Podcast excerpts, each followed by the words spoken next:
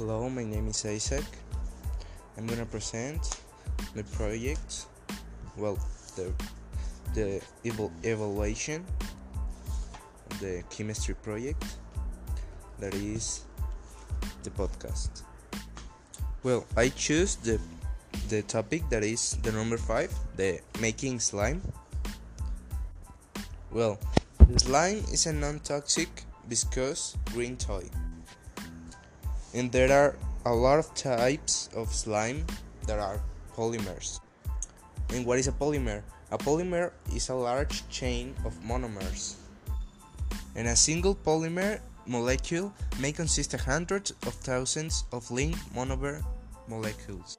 The polymers can be chains of either one type of molecule or of several types, all linked together in a regular pattern. And the polymers have distinct properties depending on their structure and the bonding of their molecules. Characteristics such as chain length, the presence and type of side groups, branching structure, and cross linking can each affect a polymer's properties.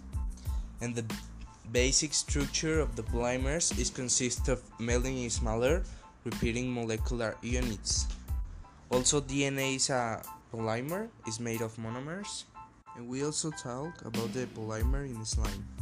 It's a non-Newtonian fluid because it does not behave as predicted by Isaac Newton's fluid laws.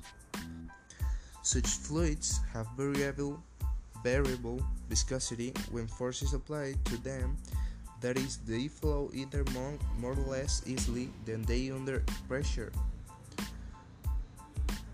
like water water is a newtonian fluid because it is because its viscosity does not change. And other non-Newtonian fluids are quicksand, gelatin, and ketchup because they flow differently depending on how much force is applied.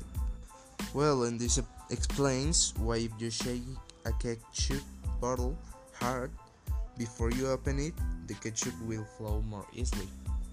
I'm gonna say the definition of a non-Newtonian fluid. A non-Newtonian fluid is a liquid with variable viscosity. And a monomer. A monomer is a molecule that bonds with other identical molecules to form a polymer.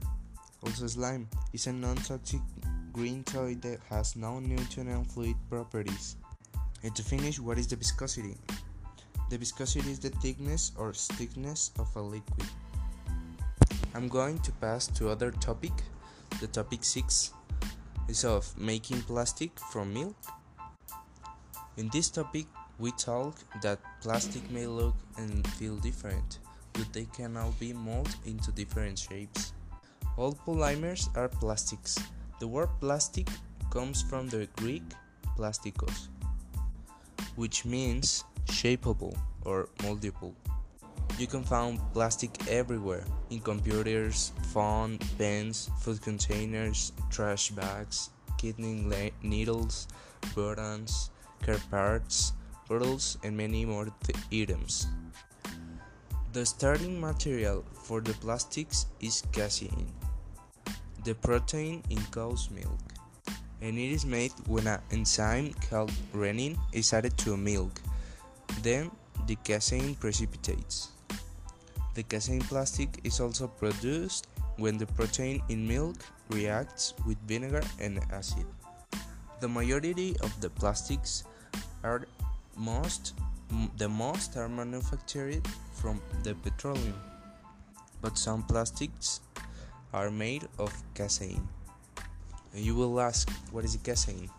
The casein is the main protein in milk and milk products used to make paint, glue, and plastic. What is to precipitate? Precipitate is to be deposited into solid form from a, a solution. Also, the plastics can be hard or soft, light or heavy. There are a lot of properties of the plastics.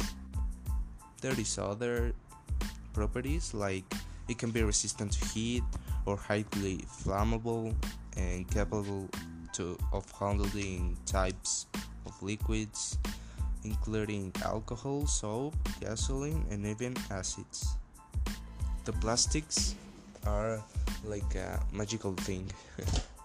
well, uh, here I finished my podcast. I hope you enjoyed, teacher.